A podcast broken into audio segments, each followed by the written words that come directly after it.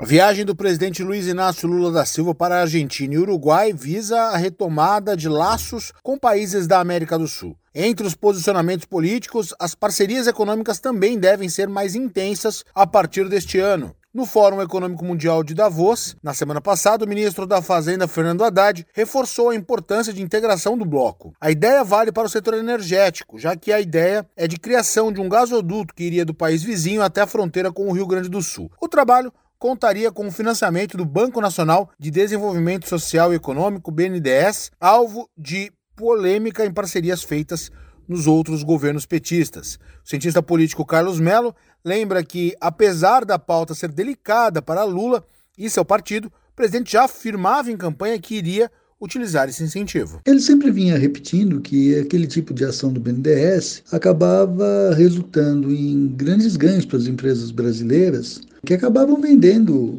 seus serviços, né? produtos brasileiros acabavam sendo comprados, enfim, e que no final das contas, na ponta do lápis, significava um retorno maior do que o próprio investimento. Imagino que a argumentação do governo tende a ir nessa direção, uma vez que esse tipo de política seja de fato efetivada. O cientista político reconhece a possibilidade de algum desgaste político para o presidente Lula em obras como essa. É evidente que uma política desse tipo traz um certo desgaste pelo menos tem o, o efeito de fazer recordar uma série de iniciativas do passado que acabaram em desgaste. Aquele super protagonismo do BNDES, financiando campeões nacionais, internacionais, enfim, que resultou numa, numa política é, desaprovada por setores da economia e também, final das contas, pela eleição. Isso, evidentemente, vai ser relembrado. A oposição e setores do mercado vão bater fortemente nesse sentido, dizendo: olha aí, novamente, protagonismo do BNDES. O financiamento do BNDES pode chegar a quase 3 bilhões e meio de reais para o projeto. Agência Rádio Web, produção e reportagem,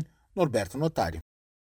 Hey guys, it is Ryan. I'm not sure if you know this about me, but I'm a bit of a fun fanatic when I can. I like to work, but I like fun too. It's a thing. And now the truth is out there. I can tell you about my favorite place to have fun. Chumba Casino. They have hundreds of social casino style games to choose from with new games released each week. You can play for free anytime, anywhere and each day brings a new chance to collect daily bonuses. So join me in the fun. Sign up now at ChumbaCasino.com. No purchase necessary. VGW. Prohibited by law. See terms and conditions. 18 plus.